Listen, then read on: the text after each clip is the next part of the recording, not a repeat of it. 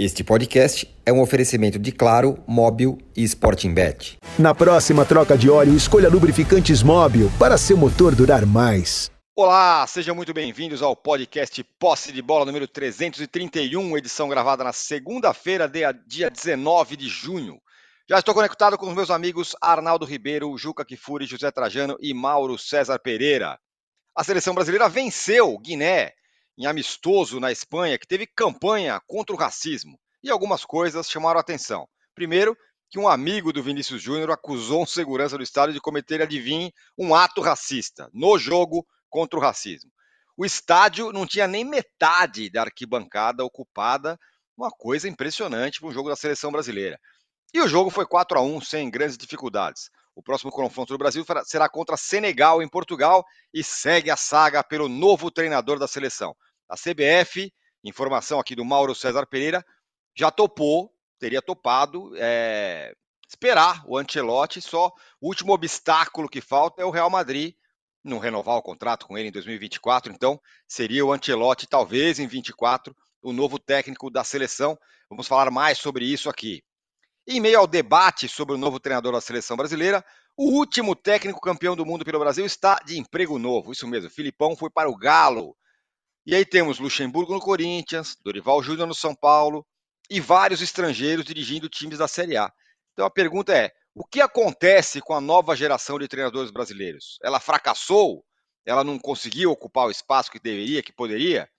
E tem, teve as quartas de final do Brasileirão Feminino, que rolou nesse fim de semana com três jogos. Vai ser tema por aqui também, tem jogo hoje também, com transmissão da TV Globo em horário nobre no domingo. Veja só, falaremos sobre o as quartas de final do Brasileirão Feminino. Já temos uma enquete aqui, para variar muito bem bolada.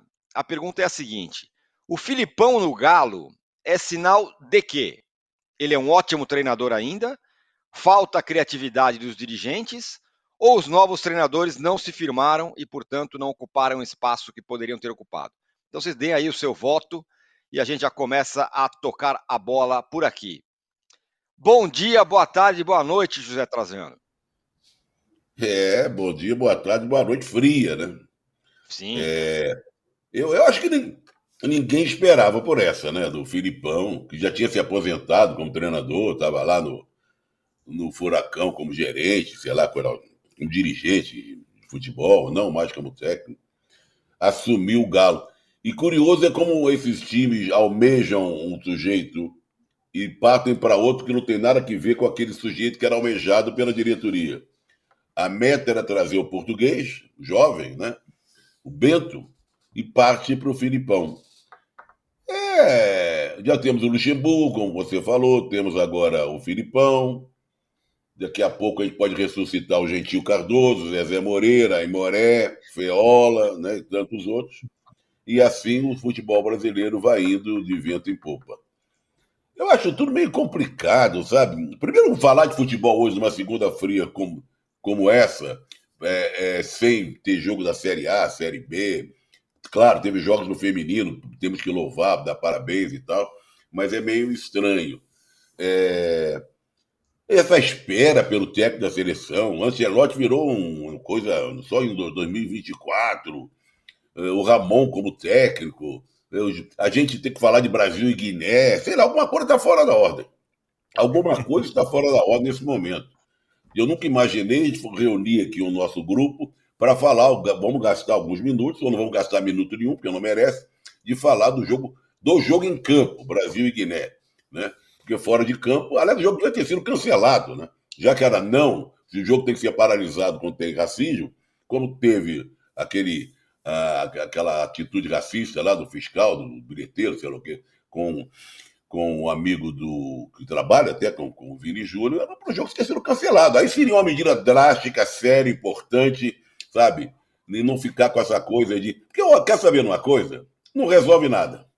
Camisa preta, faixas, não sei o quê, ajoelhado em campo, a vida vai seguir. E o comportamento do torcedor, dos dirigentes, não sei quem mais, vai continuar assim.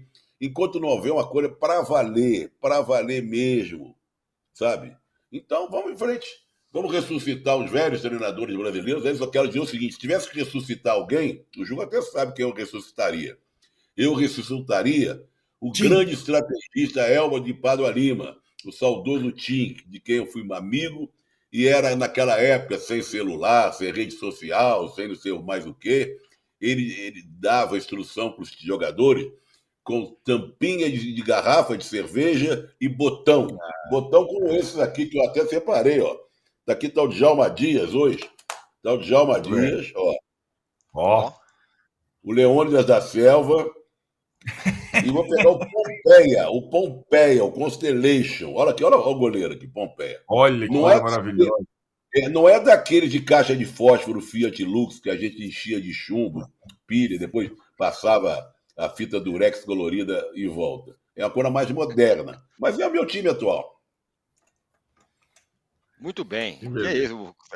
Muito legal esse, esse botão vermelho, vermelho sangue, sensacional. Não, e o Muito técnico está aqui, o técnico é a paleta. Olha aqui, ó. A CBF está procurando de técnico, tem aqui, ó. ó. Psicodélica. Psicodélica paleta do América, boa.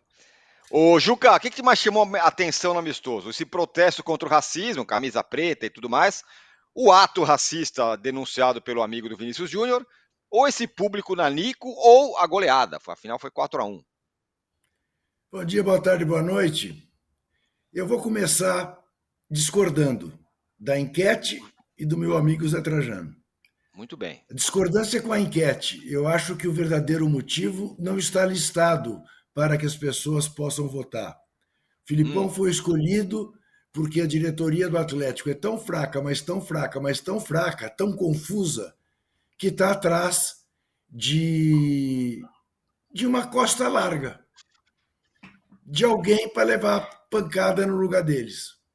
Essa é a razão da escolha do Filipão, que, diga-se de passagem, como bem chamou a atenção Rodrigo Matos, é uma palavra que você não pode acreditar. Porque alguém que diz 24 horas antes que não vai treinar ninguém no Brasil, talvez na Arábia, e no dia seguinte muda de Atlético, realmente não tem uma palavra que possa ser confiável. Né? Não faço aqui nenhuma crítica à idade, porque para mim eu não vou cair no, no, no preconceito do etarismo, ainda mais com a idade que Zé Trajano tem, eu não faria isso em hipótese alguma em homenagem a ele. Mas, realmente, para quem criticou, como criticamos, não é? o senhor Vitor Pereira, o Filipão, digamos que fez um pouco menor porque não usou uma terceira pessoa né, para sua justificativa. Mas realmente, palavra de técnico, você não pode. Aliás, nem do Ocelote, né? Porque o Mauro revelou que já houve pelo menos dez conversas com ele. E eles, em todas as entrevistas que deu para a imprensa espanhola, dizia que não tinha tido contato nenhum com a CBF, que ia renovar que, que ia cumprir o contrato com o Real Madrid e tudo mais, mas, na verdade, né, está conversando com a CBF, não é de hoje, pelo menos desde janeiro. Então, essa é a primeira questão. Eu acho que na enquete faltou uh, essa alternativa. Pegar o Filipão, porque o Filipão, afinal, se dá muito bem no Mineirão, né, como a gente sabe. Se deu muito bem no, se deu muito bem no Cruzeiro, é indiscutível e só no Cruzeiro.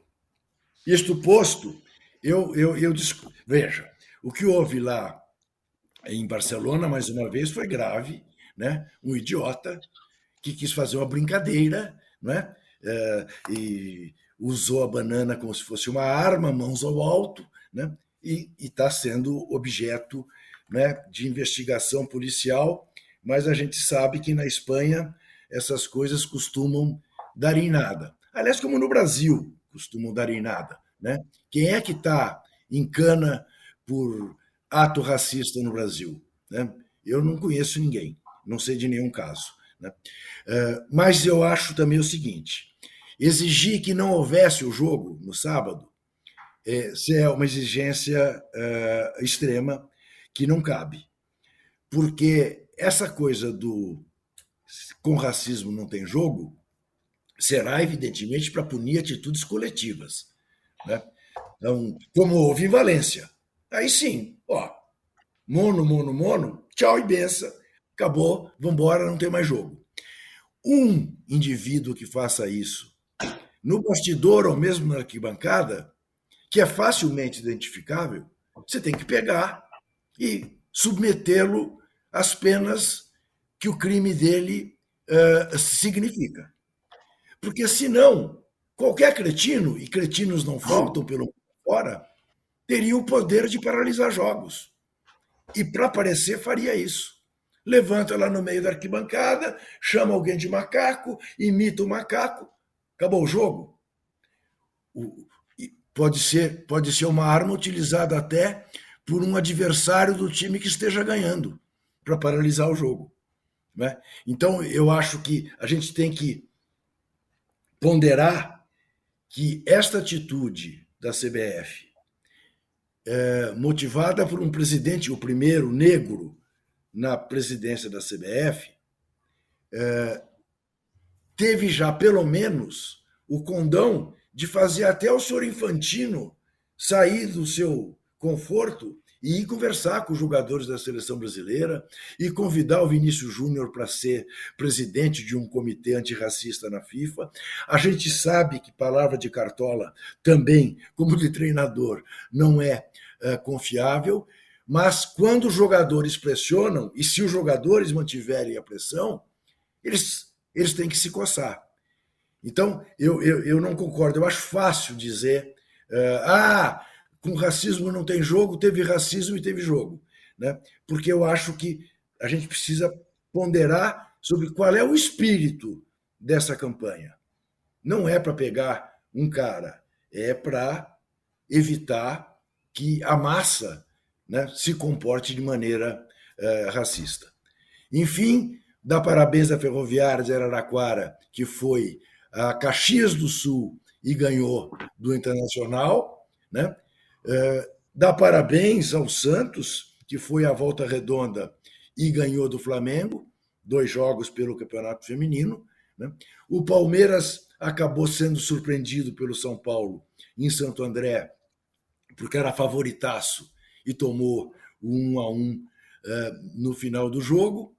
E hoje tem Corinthians e Cruzeiro, né? Cruzeiro e Corinthians também no interior de Minas, em Muriaé, se não me engano, em Muriaé, 8 horas da noite, com transmissão da Esporte TV. E estarei de plantão, porque acho que esse campeonato feminino está muito interessante. Quanto à seleção brasileira, 4 a 1 é, se treinasse com o time B do Brasil, seria mais útil. Né? Eu só, queria, eu só queria me manifestar, porque eu fui citado pelo Juca. Claro. Eu só queria, não, eu só queria dizer o seguinte: eu concordo com o que você está falando. Só que esse jogo tinha um simbolismo próprio. Tá. Aí que eu quero dizer. Tá, tá eu certo. acho que não ter um jogo, porque o cara ser facilmente identificado, vai ser punido, tudo aí eu entendo. O que eu quero dizer é que esse jogo carregava uma carga simbólica muito grande. Tá. Por isso que eu digo que não deveria ter tido jogo, que aí sim seria uma resposta muito mais forte a esse movimento. Essa coisa toda que foi promovida até pela CBD, CBF. Eu ia falar CBD, hein? nós falamos em Filipão, falamos no é, futebol de botão. CBD. É, futebol de botão, eu estava no CBD aí. Quanto ao jogo é. em si, eu acho que ele não teve nenhum, né, não tem nenhuma importância, não tem, não se tira. A única conclusão que se tira desse jogo é que não há conclusões a tirar desse jogo e que, enfim, uh, uh, vamos esperar um treinador, porque é isso que você já disse. Os que estão aqui uh, não são de confiança né, do ponto de vista técnico, do ponto de vista da, atualização, da atualidade, do ponto de vista do conhecimento, da liderança e tudo mais. Então vamos de Ancelotti, que é, sempre é bom lembrar, o padrão, o paradigma, o mestre, o homem que, o treinador que o Tite mais aprecia. Não deixa de ser uma ironia que a gente espere por um técnico que seja o cara que o técnico que saiu mais aprecia. É, tem isso. Com relação ao, ao ato de racismo, o Trajano, para mim, tem razão, né? Na verdade, o, o ato contra o racismo era muito maior do que o jogo contra a Guiné. Ninguém estava nem aí para o jogo contra a Guiné, tanto que é, pouco se falou 4 a 1 fácil. Agora, Mauro, estávamos todos é, atentos às suas postagens e tudo que você publicou aí sobre o Ancelotti, sempre no assunto, em cima do assunto, é, com duas novidades. E a, e a, última, bem impressionante, né? A CBF vem conversando com o Ancelotti desde janeiro, e o papo é que, você publicou, o Ancelotti tem um, um pré-acerto para que é, depois que sair do Real Madrid, quando acabar o contrato seu em 2024, assuma a seleção brasileira, pelo menos essa é expectativa da CBF. É, na verdade, sim, a CBF gostaria que ele assumisse logo, né? Mas isso é pouco provável. O, o, o, entrave maior visto hoje é justamente o Real Madrid, porque não é assim tão simples também, né? Olha, Real Madrid, o seu técnico vai virar agora. Vocês serão barriga de aluguel da CBF, né? Vai ficar um ano aqui cumprindo um contrato para daqui a um ano ele assumir a seleção brasileira. Como é que o Real Madrid recebe isso? E ele tem que costurar isso muito bem, né? No momento que ele chega num acordo com a CBF, que ele chegar em todos os detalhes estiverem afinados, ele tem que acertar isso com o Real Madrid. Ele coloca um interino no seu lugar. Quem será esse interino? Alguém da equipe dele? O Real Madrid vai gostar? Ele tira um dos seus auxiliares e manda ficar cuidando da seleção brasileira, observando ou dando treinos quando houver data FIFA ou ele traz alguém de fora. Então, existem outros detalhes que têm que ser ajustados, né? especialmente de uma maneira que o Real Madrid entenda como um fim de ciclo, uma última temporada, e que o Ancelotti siga o caminho dele. Né? É, mas está havendo aí um avanço, a CBF está muito otimista. Eu acho assim que, embora a gente esteja muito acostumado a criticar a CBF, eu não vejo motivo, pelo menos eu não vejo, para criticar uma tentativa de contratação de um técnico do primeiríssimo escalão, porque esses caras não treinam seleções, esses caras treinam times, né? clubes times muito poderosos. E ele está só no Real Madrid. Então, se esse camarada desiste do Real Madrid, ou terminando seu contrato, vai para a seleção, você vê que nem a Itália tenta contratar o Ancelotti, né? Você pega um técnico de seleção hoje, o Roberto Martins, saiu da Bélgica, agora está em Portugal. Treinou times da Premier League, mas nunca chegou nem perto do patamar do Ancelotti e de outros treinadores internacionais que são do primeiro escalão é, é, é, mundial, digamos assim. Então, hoje, a, a, questão mais delicada é o Real Madrid, é conseguir é, amarrar tudo direitinho para que o Real Madrid entenda que, ok, ele vai cumprir o último ano de contrato, não vai ficar mesmo, é um último ano, ele cedo ou tarde vai deixar de ser treinador, talvez fique no futebol numa outra função, talvez mude de ideia, que nem o Filipão, né? É, é, mas o fato é que está tá havendo um avanço e tá, há grande otimismo de que ele vai aceitar. E já, já, come, já começou a haver também uma reação muito clara de alguns setores aqui no Brasil, na mídia e tudo mais, de indignação. Como é que o Brasil vai esperar um ano pelo Ancelotti, como se tivéssemos aqui eh, no país vários treinadores excepcionais à disposição, uma fila deles para assumir esse cargo. É, ah, mas o ciclo não vai ser cumprido. Bem, o ideal, em tese, é o ciclo de Copa ser todo ele, todo ele respeitado. Mas, curiosamente, na última Copa ele foi respeitado e foi muito frustrante o trabalho do treinador, né? E nas Copas que o Brasil venceu, o ciclo não foi respeitado. Eu acho que dois anos, aí, independentemente disso, dois anos é um tempo bem razoável para montar uma seleção brasileira. Acho bem, bem aceitável, porque não há desafio técnico nas eliminatórias sul-americanas. Os jogos serão jogos valendo três pontos, mas com muita oportunidade de experiências e treinamentos. Os jogadores convocados são todos muito conhecidos, os convocáveis, né? E o técnico italiano sabe bem quem são eles. Alguns, inclusive, ele já treinou ou treina atualmente, ou enfrenta habitualmente. Então, para ele, não, não, tem muita novidade sobre as características desses atletas. Do, em dois anos, você consegue observar bem é, é, quem surge e pode ganhar espaço. Nesse ano anterior a um eventual uma eventual posse do Ancelotti na seleção brasileira. É claro que ele vai estar sabendo o que está acontecendo, ele vai ter gente observando, não vai ficar parado ali olhando a banda passar. Então, se digamos, surge um grande jogador no segundo semestre de 2023. Esse cara vai ser visto, não vai ser ignorado, evidentemente. Né? Então, me parece que caminha nessa direção, vai enfrentar muita resistência. Já começaram os discursos que são um misto de reserva de mercado com o que de xenofobia, né? Por que não um brasileiro? Por que não um, brasileiro? Por que não um estrangeiro? Qual o problema dele brasileiro, estrangeiro, o que for? O importante é, é, é ser bom, capacitado. Não é um técnico do estilo do Guardiola, é bom lembrar, né?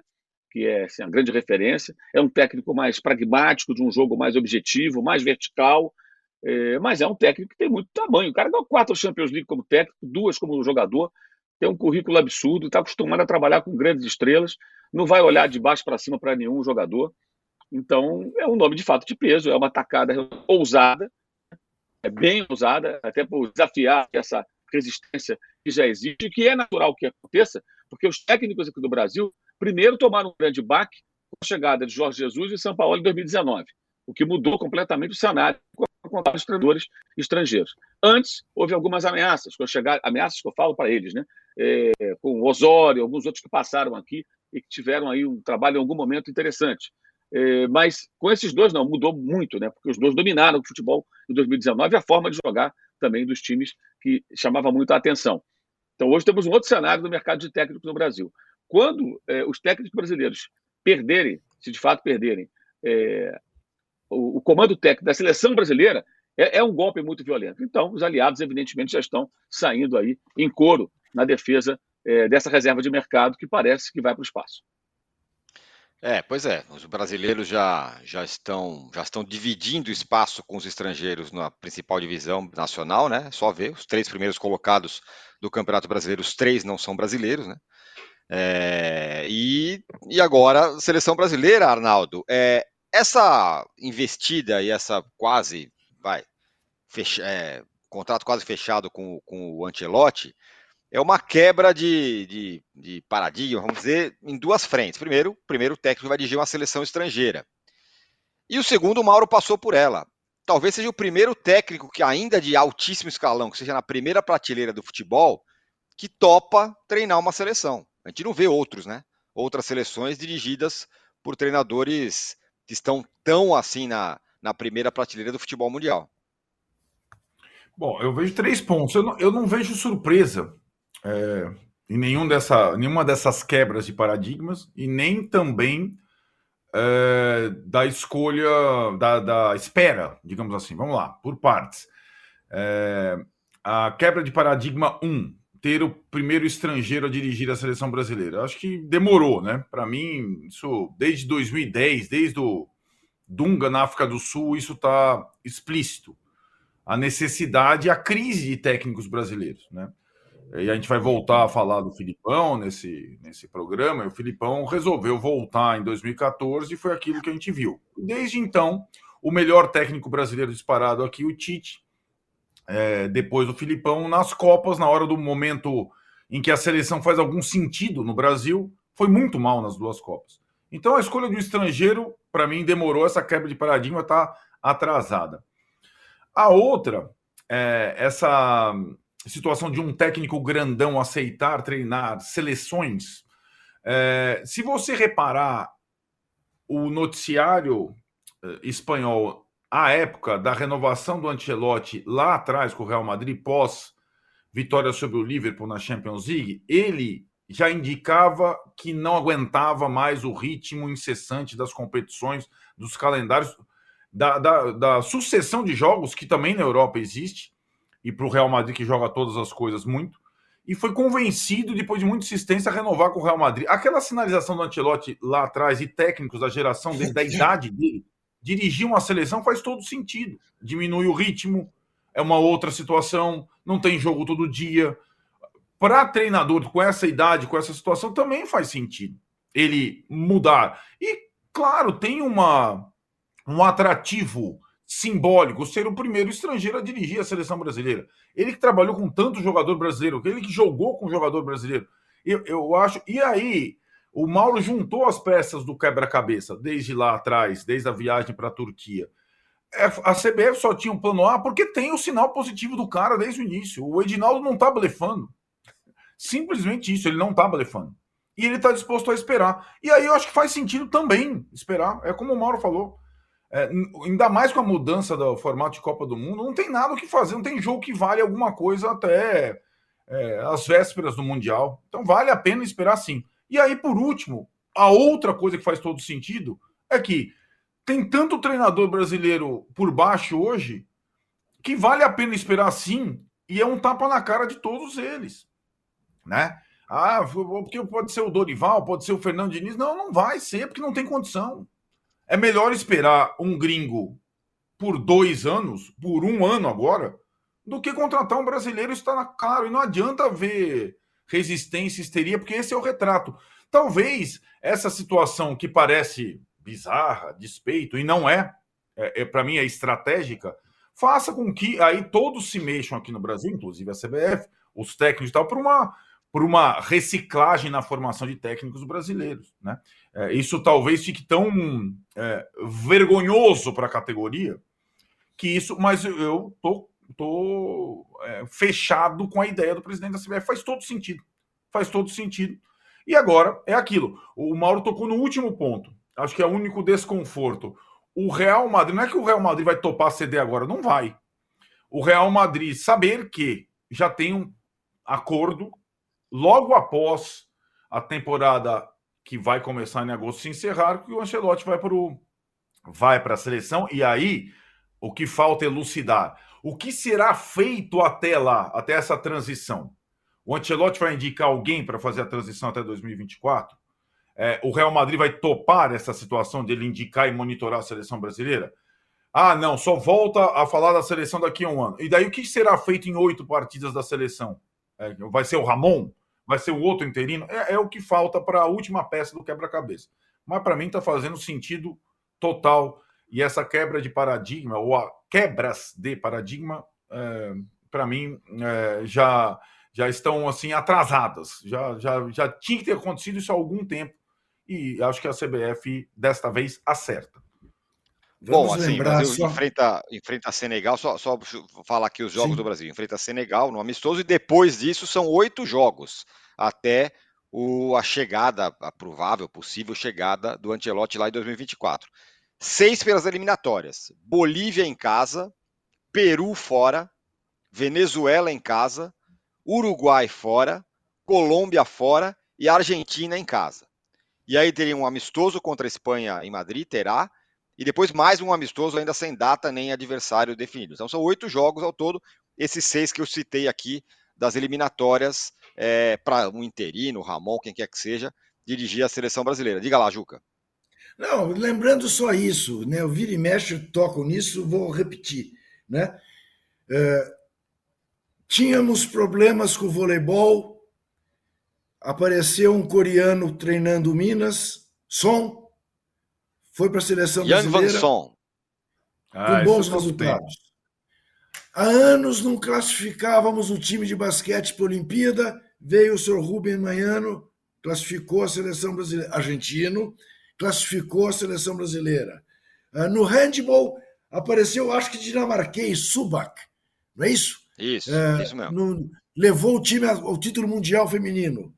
A Pia, a sueca Pia Sundage, está é, tá aí fazendo um bom trabalho no futebol feminino, embora em relação a ela eu tenha lá minhas críticas, que mudou muito o jeito das nossas mulheres jogarem. Mas, enfim, por que você ter restrição a um treinador estrangeiro? É. Né? Uhum. Na própria história do futebol brasileiro, Bela Gultman e Fleitas Solis e tantos. Né? Então, eu estou de pleno acordo, eu esperaria pelo, pelo Ancelotti o tempo, esse tempo que eventualmente ele esteja precisando, numa boa, porque eu acho que seria a novidade para a seleção brasileira. De resto, vocês já falaram o que tinha de ser falado. Não vamos jogar contra ninguém. Então, pode perfeitamente esperar uh, até chegar dois anos antes da Copa, para ter a seleção na mão de um treinador que você tenha expectativa e confiança que possa fazer um bom trabalho. Ó, aí o Fernando Torre, que manda mensagem aqui, ele coloca um pouco de lenha na fogueira. Ele fala: imaginem, só imaginem. Ancelotti contratado para assumir em 2024 e a seleção começa a tomar pau nas eliminatórias, um atrás do outro. E aí? É, pode Esses acontecer. jogos que a gente falou aqui. Isso. Uhum, pode acontecer. Tem que segurar a bronca. Tem, aí, por isso que eu falo que o plano até lá tem que ter um plano, né? Não, não pode simplesmente deixar como tá, né? É, tem que ter uma. Mas o que, que incomoda, eu acho que o que incomoda para muita gente, e de certa forma me incomoda, eu só também acho, pode esperar, o Lancelot é, é um baita do técnico e tal, é uma notícia, baita novidade para a seleção brasileira. É esse espaço de tempo até lá. Porque me incomoda muito ver o Ramon como técnico da seleção. Eu sei que ele é interino, mas ele é um técnico. Então nós vamos ficar com vários jogos de eliminatórias, que é mamão com açúcar, não sei o que e tal, mas com um cara que, que vai botar no currículo dele um, um, um, um posto que não merecia. Qual é o plano da, da CBF? Não é? Isso aí que, que me deixa um pouco, não com a pulga atrás da orelha. é a seleção brasileira passar um ano sem treinador. Eu acho bem estranho. Agora, esperar o Ancelotti, bem, espera. Fala, Mauro. Quando o Dunga era o técnico, né? Na sua segunda passagem, o que, que aconteceu? O Brasil tomou pau direto, estava fora da zona de classificação para a Copa do Mundo, que é uma coisa vergonhosa, né? E aí o Tite foi chamado e classificou o Brasil para a Copa. Antes do Felipão chegar também para a Copa de 2002, o Brasil também estava correndo o risco de não se classificar. Não seria uma novidade o Brasil tropeçar um jogo ou outro. Se esse é o pedágio a ser pago, não vejo nenhum problema.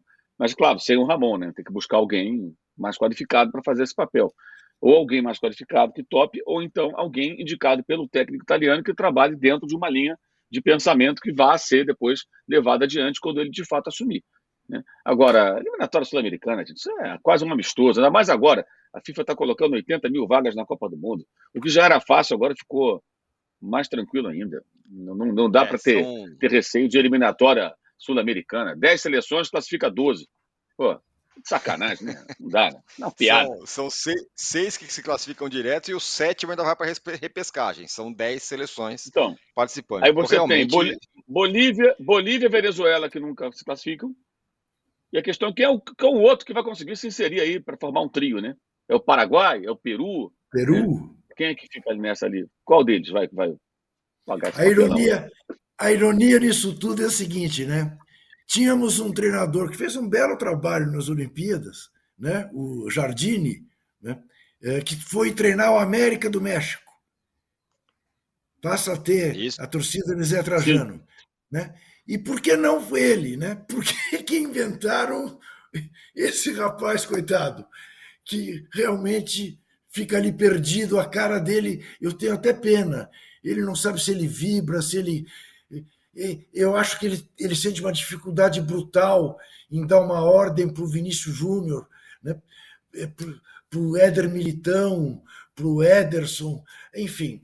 É, não tem nada a ver realmente. Não, Juca, é... mas acho que a gente, a gente vai chegar é, de uma forma indireta nessa questão do André Jardine quando a gente for falar do Filipão de volta ao Atlético e tal, porque na verdade os treinadores brasileiros também eles não têm plano de carreira, né? O André Jardine prefere tentar a sorte no solo num clube mexicano como o San Luís, aí depois vai para o América, tá no direito dele, do que virar um técnico de seleção de base, né? De formação de jogadores. Eles eles preferem o voo solo, como o Micali preferiu, né? Tem isso também, né? É, porque tem treinador é, o, que vai o... trabalhar com a base o tempo todo, vai ser o, o interino sempre. No Brasil, acho que não, não, não tem essa.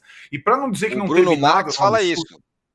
É. Rapidinho. O Bruno Max aqui fala isso. E quanto às seleções de base, vale a pena buscar técnicos bem formados no exterior também?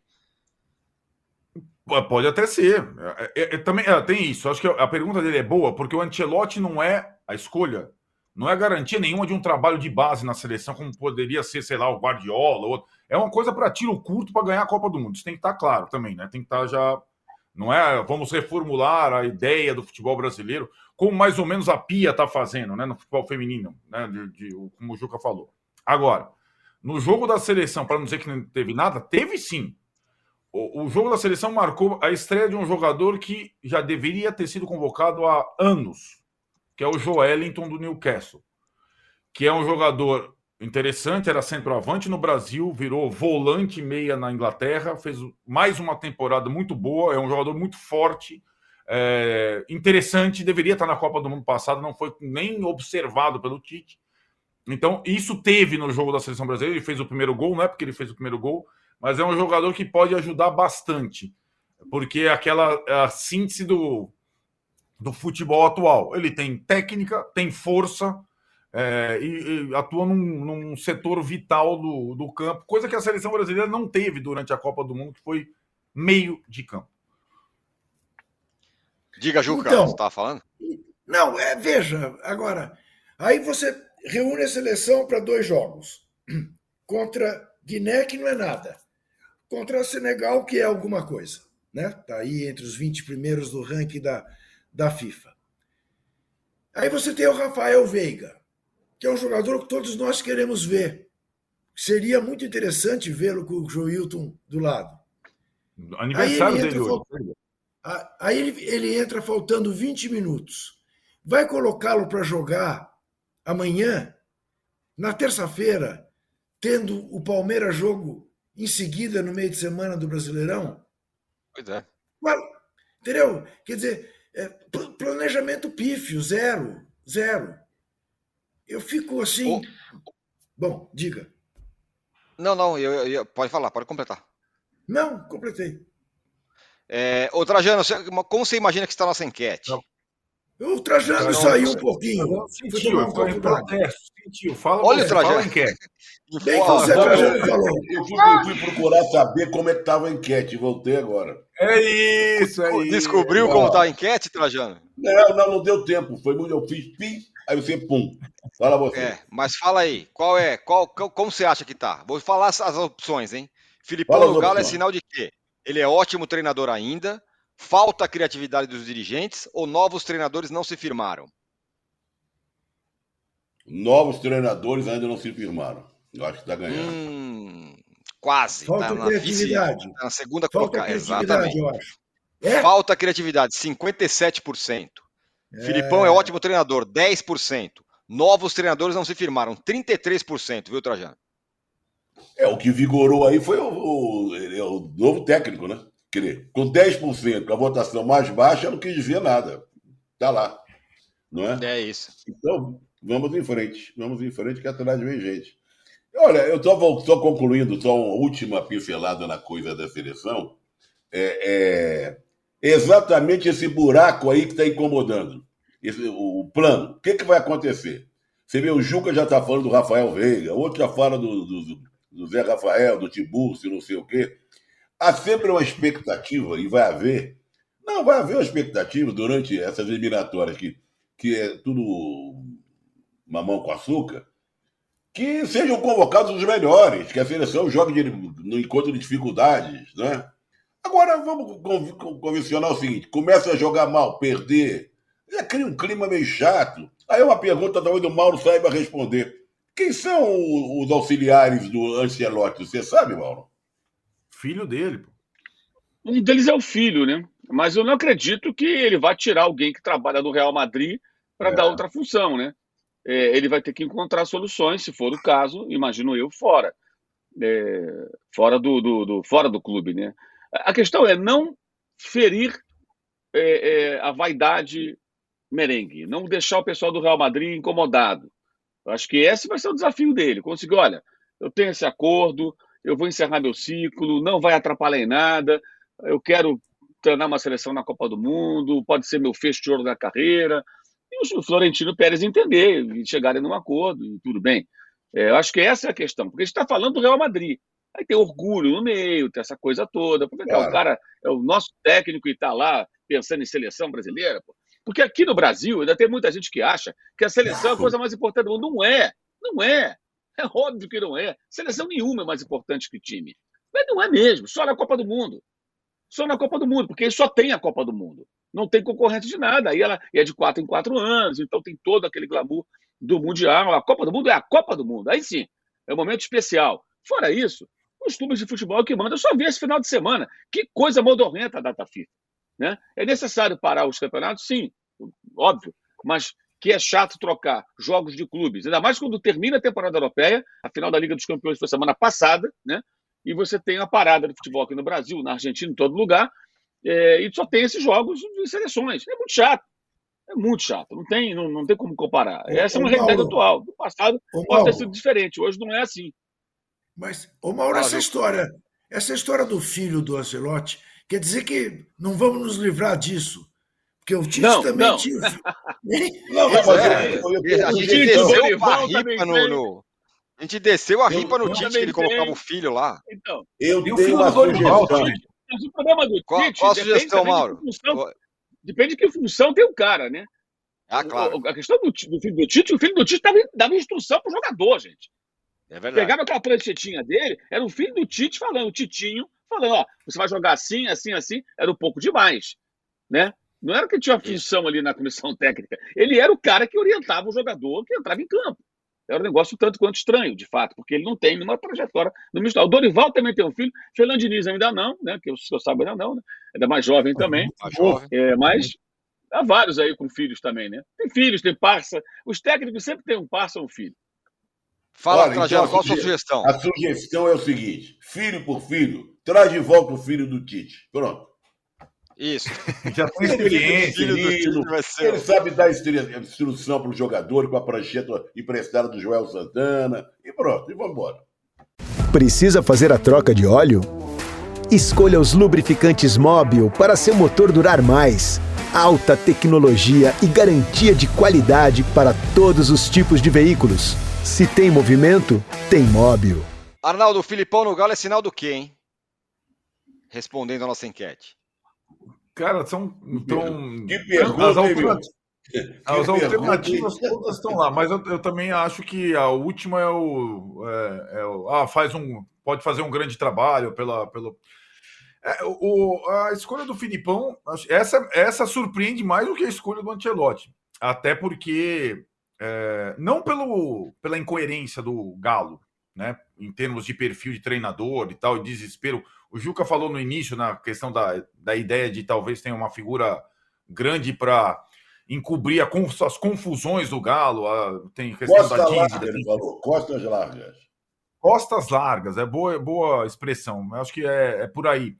Não, não pela incoerência da direção do Galo, que aliás teve uma convivência com o Cudê, olha, daquelas, né, de é, situação é, e, e de, de, completa falta de, de conexão entre comando e comandado, não pela incoerência do Galo, mas pela, pela postura do Filipão, cara. porque é, é, não só a entrevista da véspera dizendo que não dirigiria mais time, mas a situação em que ele deixou o Atlético Paranaense, que eu acho, eu acho absurdo.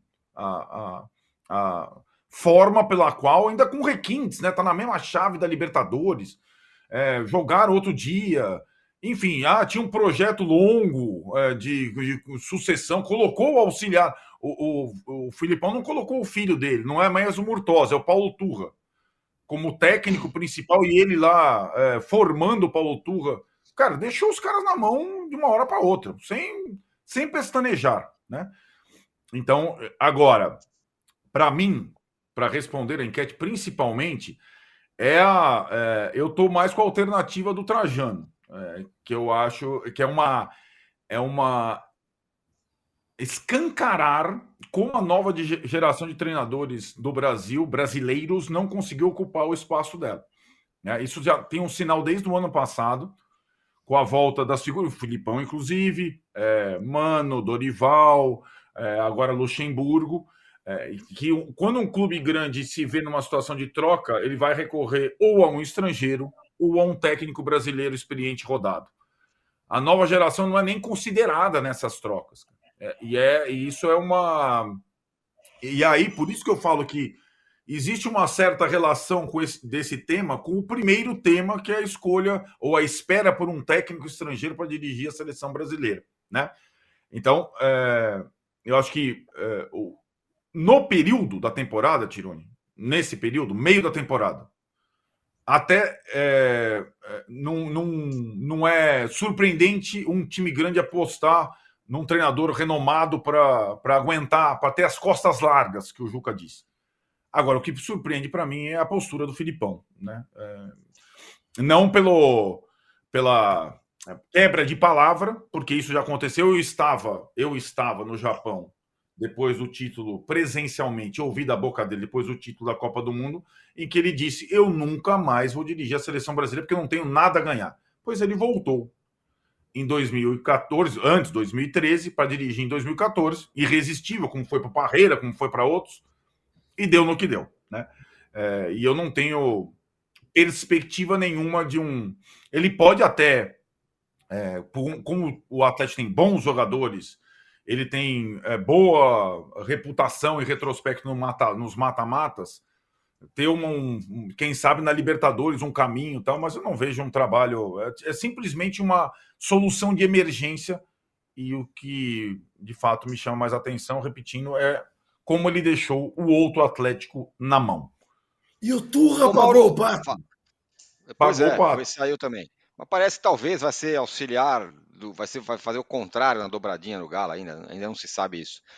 Agora, o Mauro, é, você acha que os técnicos novos não estão emplacando? Ou também ninguém tem paciência? O que, que você acha? Aqui não ter paciência não tem. As pessoas buscam resultados imediatos, né? E, e nem sempre o técnico consegue é, é, esse tipo de resultado. Esse tipo de... Ah, o técnico tem que ser escudo, né, gente? Os cartolas querem técnico que sirva do escudo. O técnico que desvia o noticiário. O Vanderlei Luxemburgo está no Corinthians por quê? ele ainda é midiático, ainda chama para si a atenção, ele dá entrevista, fala aquelas coisas dele, o pessoal fica comentando, aí esquecem os dirigentes. A mesma coisa acontece agora com o Atlético, com a contratação do, do, do né?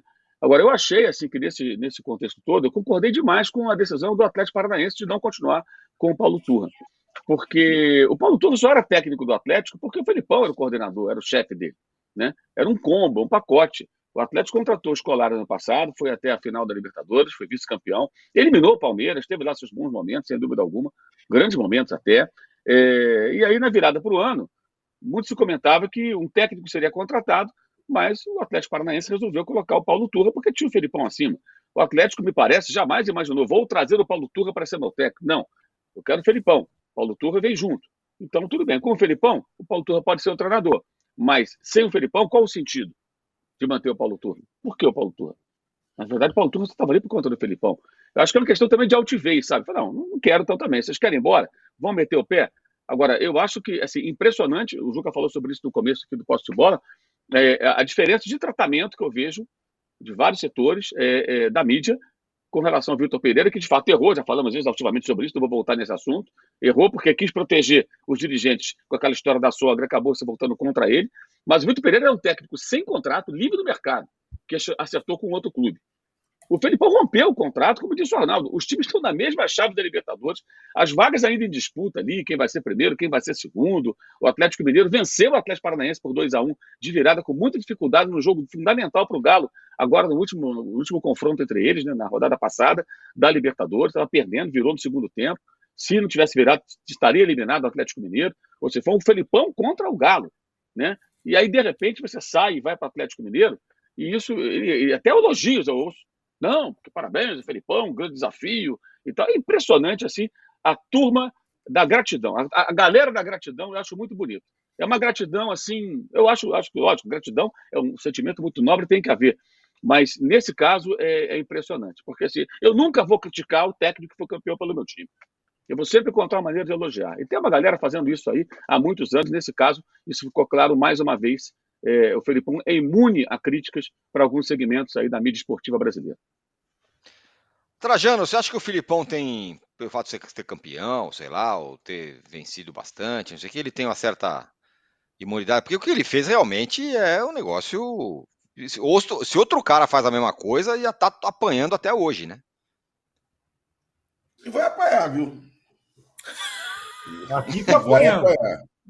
Tá apanhando. Já, o, o Arnaldo já deu, o outro já deu. Vai apanhar. E pode ser que apanhe no campo também. Porque é, essa coisa de largar o time, estar tá no mesmo grupo na, na Libertadores. É... E outra, por mais bons jogadores que o Galo tenha, não sei não, viu? Não sei não. Então, você vê que falta de assunto nosso, né? Tem que falar do Filipão metade do nosso programa na segunda-feira por causa dessa triste data FIFA, né? Mas enfim, vamos esperar, vamos ver o que, que vai dar. Já teve. Quando o Luxemburgo chegou no Corinthians, Ih, o professor, agora o outro lá. O que é que falta chegar em algum clube agora? Dessa, dessa mesma turma, assim, dos velhos treinadores da seleção, que ainda. Que, o, é, o, os o outros estão aposentados. Estava aposentado, o Luxemburgo. O Filipão não. Estava aposentado também, como técnico. Sim. Né? Isso estava. Tinha, tinha, a função não era de técnico. Vamos ver, vamos esperar. Eu não, confesso a você que eu nunca morri de amores pelo Filipão, com todos os títulos que ele conquistou. Uma figura. É... E hoje em dia, veja, uma figura. Não, não, também, como o Juca falou, não é questão de idade, né? Porque tem 70. Né? Quantos anos o Filipão tem? Mais de 70? 74. 74. É, não é por questão que tá velho ou novo, ou mais ou menos. Eu gostei do estilo, do jeito, das declarações, da maneira de. Essa, essa fama, não de mata-mata, ele é fogo na jaca. Vamos ver, quem sabe. Mas nunca foi do. do, do técnico das minhas predileções. Não, mesmo quando ganhava, ele ganhava uns títulos importantes. Foi campeão do mundo, afinal de contas. Verdade. É, Falando verdade, em idade. Seguinte, né? fala, fala. Na verdade, é, não, tem aí é o seguinte, quer dizer, a gente precisa ponderar uma coisa que, em, em regra, não levamos em conta nas nossas análises, que é a cabeça do boleiro. O boleiro pune, o boleiro respeita ou não respeita. E o boleiro de hoje em dia, que olha para um treinador e falou, mas como? Anteontem ele falou uma coisa, hoje ele está falando outra. Anteontem ele estava no banco aqui contra nós, hoje ele é o nosso treinador? E, sei não, é, não, não imagine, não imagine que os jogadores do Atlético com raríssimas exceções ali, talvez os mais veteranos, Hulk e tal, tenham pelo Filipão reverência, porque foi campeão mundial. Não tem. Não tem. Alguns nem sabem bem quem é.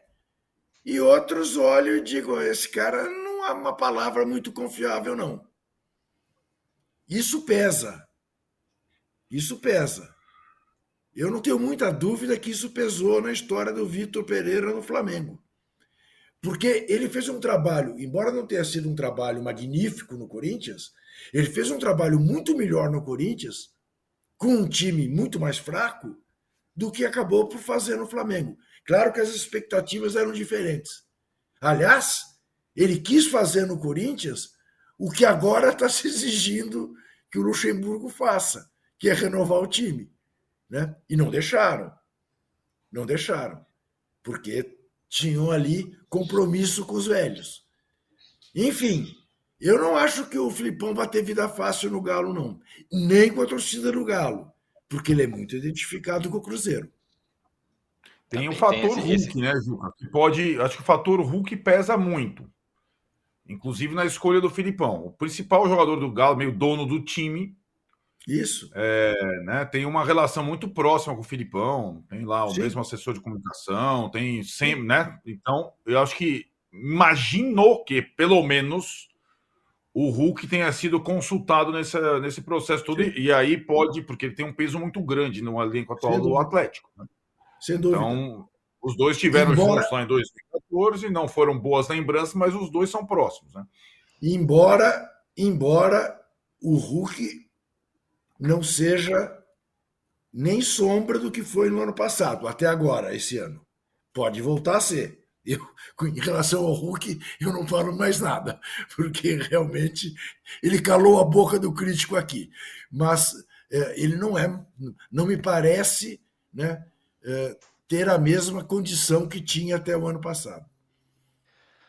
Muito bem, ó. Deixa eu dar uma informação aqui. Nessa terça-feira vai ao ar o segundo episódio do podcast UOL Esporte Histórias, Os Grampos de Robinho, que traz escutas inéditas que ajudaram a condenar o jogador Robinho a nove anos de prisão.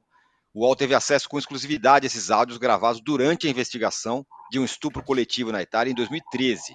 O, programa, o programa com seis episódios, apresentado pelo Adriano Wilson e pela Janaína César, está disponível no UOL, no YouTube do, do UOL Esporte e também em todas as plataformas de podcast. Vamos ouvir aí um trechinho desse novo episódio desse podcast que é uma realmente uma cacetada. Vamos ouvir. Fala que falou, Neguinho, vou ser sincero, alguém gozou dele, também tá grávida. Eu tô com medo de se não sair na imprensa, tá ótimo, tá ligado? Amigos de Robinho pega a mina força na Itália, o que fazem. Robinho e outros cinco amigos foram acusados de estuprar uma mulher da Albânia. Suas ligações passaram a ser gravadas pela polícia e o UOL teve acesso com exclusividade a essas conversas. Fala a verdade e entrega na mão de Deus. Porque fiz porra nenhuma. Ah, peraí, eu vi que você pôs o pau na boca dela. isso aí vai transar.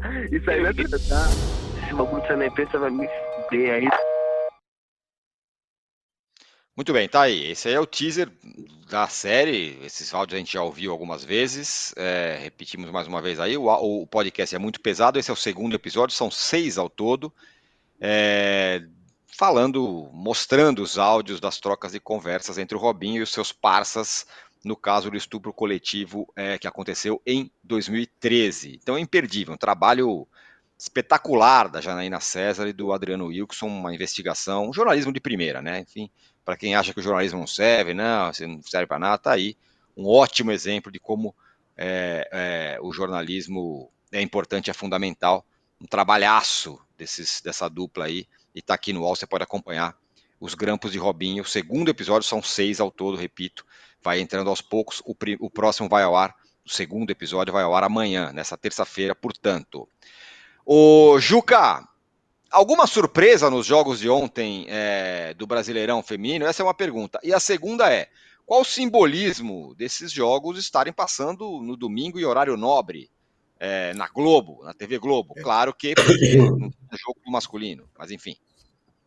Pois é, veja, até é, eu diria que a Rede Globo está dando ao Campeonato Brasileiro de Futebol de Mulheres é, mais importância e tratando com mais respeito do que os próprios clubes envolvidos. Porque o Flamengo pega o time dele e leva para a volta redonda para jogar contra o Santos. E acaba surpreendido, toma de 3 a 1. Eu diria que esse é o resultado mais fora da curva, embora o Santos tenha terminado na frente do Flamengo, tanto que faz o segundo jogo em casa, na, na Vila Belmiro. As sereias jogam na Vila Belmiro. O Flamengo não teve o mesmo cuidado com o seu time, como o São Paulo não teve, levou o jogo para Santo André. Aí fica difícil. O Inter também não teve, levou o jogo para Caxias do Sul. O Cruzeiro não terá hoje, leva o jogo para Muriaé. Quer dizer, eu acho que os clubes não estão sendo capazes de tratar quartas de final do Campeonato Brasileiro com a importância que eles deveriam dar. A TV Globo deu. Tá bom, deu porque não tinha jogo do futebol de homens. Mas deu, objetivamente. Mas não mostrou uma coisa muito bonita do ponto de vista estético, exatamente porque. Né, onde você espera ver o time do São Paulo jogar? Na casa do São Paulo e assim por diante. Né? É, claro, o Flamengo tem um, uma dificuldade adicional que não tem a sua própria casa, e o Maracanã estão tentando ver se dão um jeito naquela grama, mesma situação do, do Mineirão. Mas, uh, diria, repito, não acho que esses clubes mandantes trataram esses três primeiros jogos com o devido respeito e não promoveram devidamente esses três jogos. Arnaldo, é, está pegando, enfim, o futebol feminino, é, claro, está pegando é, é, modo de dizer, porque já pegou, né? Todo mundo assiste e tal, vai ter a Copa do Mundo Feminina agora. E teve esses jogos aí, é, três jogos ontem, são, são, mais três jogos hoje. Não, mais Não, um, mais jogo, um jogo hoje. Corinthians, um jogo. E Corinthians. Né? Corinthians e Cruzeiro, Quarto tá, exatamente, desculpa, desculpa. Isso mesmo. São quartas, é. Pegando o gancho do Juca dos mandos dos clubes, né? na- nas partidas de volta, fim de semana que vem, aí terão os estádios principais. Né? O Palmeiras vai jogar no Allianz, o Santos vai jogar na Vila, a Ferroviária vai jogar no, na Fonte Luminosa. Só o Corinthians que não vai jogar na Neoquímica Arena vai jogar na- no Parque São Jorge. Mas é, é, tem uma, uma porção de coisas, né, Tironi? Eu acho que é- é- está pegando porque fez parte. Aí tá. Tem algumas coisas que elas. se fosse depender da iniciativa do, dos clubes ou da iniciativa privada, elas não aconteceriam. E aí a CBF, ao obrigar os clubes a terem é, calendário, equipes femininas, inclusive sub-20, e fazer um calendário, é, digamos, é, de campeonatos é, ininterrupto para ter, ela, ela, ela acaba fazendo o que é necessário nesse, nesse quesito no Brasil, na minha opinião, em qualquer esporte, não sendo o futebol masculino profissional. Linkar os outros esportes e o futebol das outras categorias aos principais clubes. É aí que você vai criando é, é, ambiente, estádio, rivalidade. É, é assim que, que, que acho que as coisas funcionam. Nesse caso específico desse final de semana, de fato, existiu a decisão. A decisão da Rede Globo foi passar é, os jogos das quatro horas em vez de transmitir Croácia e Espanha pela final da, da Liga das Nações. É, e aí te, o, Juca e o Trajano até trouxeram na sexta-feira a questão da ferroviária, que não ia ter o jogo transmitido e pressionou e acabou tendo transmitido também para a praça, né, com o jogo contra o Internacional, três jogos simultâneos às 16 horas.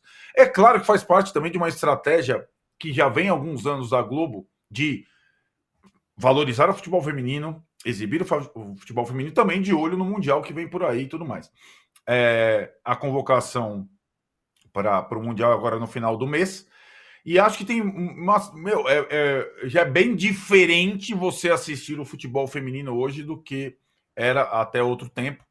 É, o nível de competição aumentou muito é, e acho que é, nessa, nessa situação toda as camisas elas, elas atraem. É claro que se você for comparar, já saíram os dados de audiência da, da partida São Paulo e Palmeiras para São Paulo. No, no, no, final de semana anterior, teve São Paulo e Palmeiras no masculino à mesma hora. É claro que hoje ainda o alcance é muito maior do jogo da Série A do Brasileirão. Mas acho que vale a tentativa, vale, vale a, a, a promoção, o incremento, o costume é, de, de você ter o, o contato com o futebol feminino de clubes é, tem aí o favoritaço do, do, de sempre, que é o Corinthians, é, que ganha praticamente todas as competições, mas tem outros times fortes também. Né? E, e eu, acho que o resultado surpreendente na rodada, como o Juca falou, foi o empate no, no clássico São Paulo e Palmeiras, que o Palmeiras tem um time bem mais forte que o São Paulo, mas o São Paulo jogou bem, empatou, agora vai ter que decidir lá no Allianz Parque na, no próximo final de semana. Juca, você está em cima do laço, hein?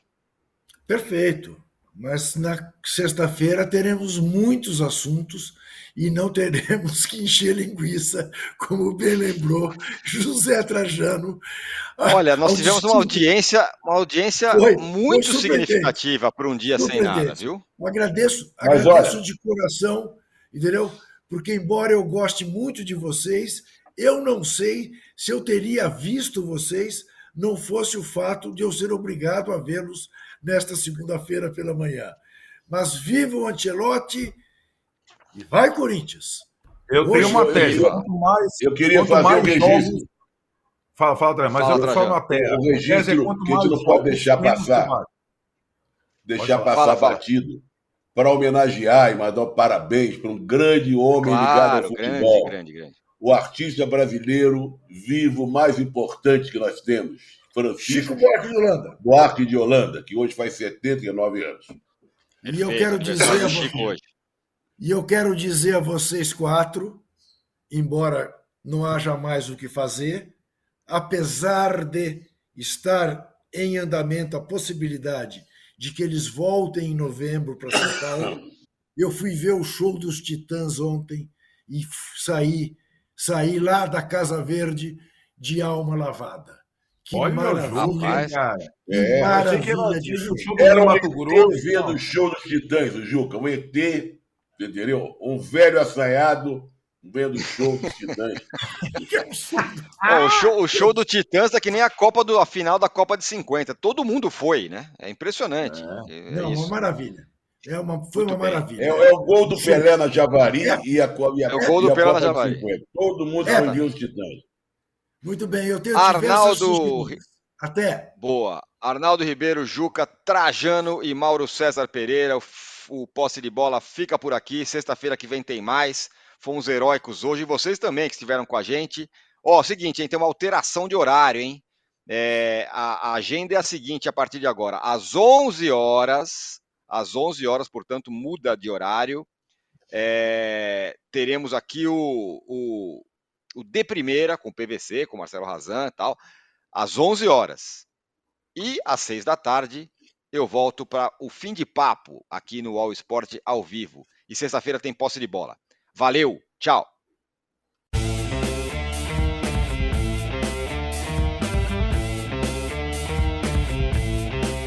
Posse de Bola tem pauta de edição de Arnaldo Ribeiro e Eduardo Tironi.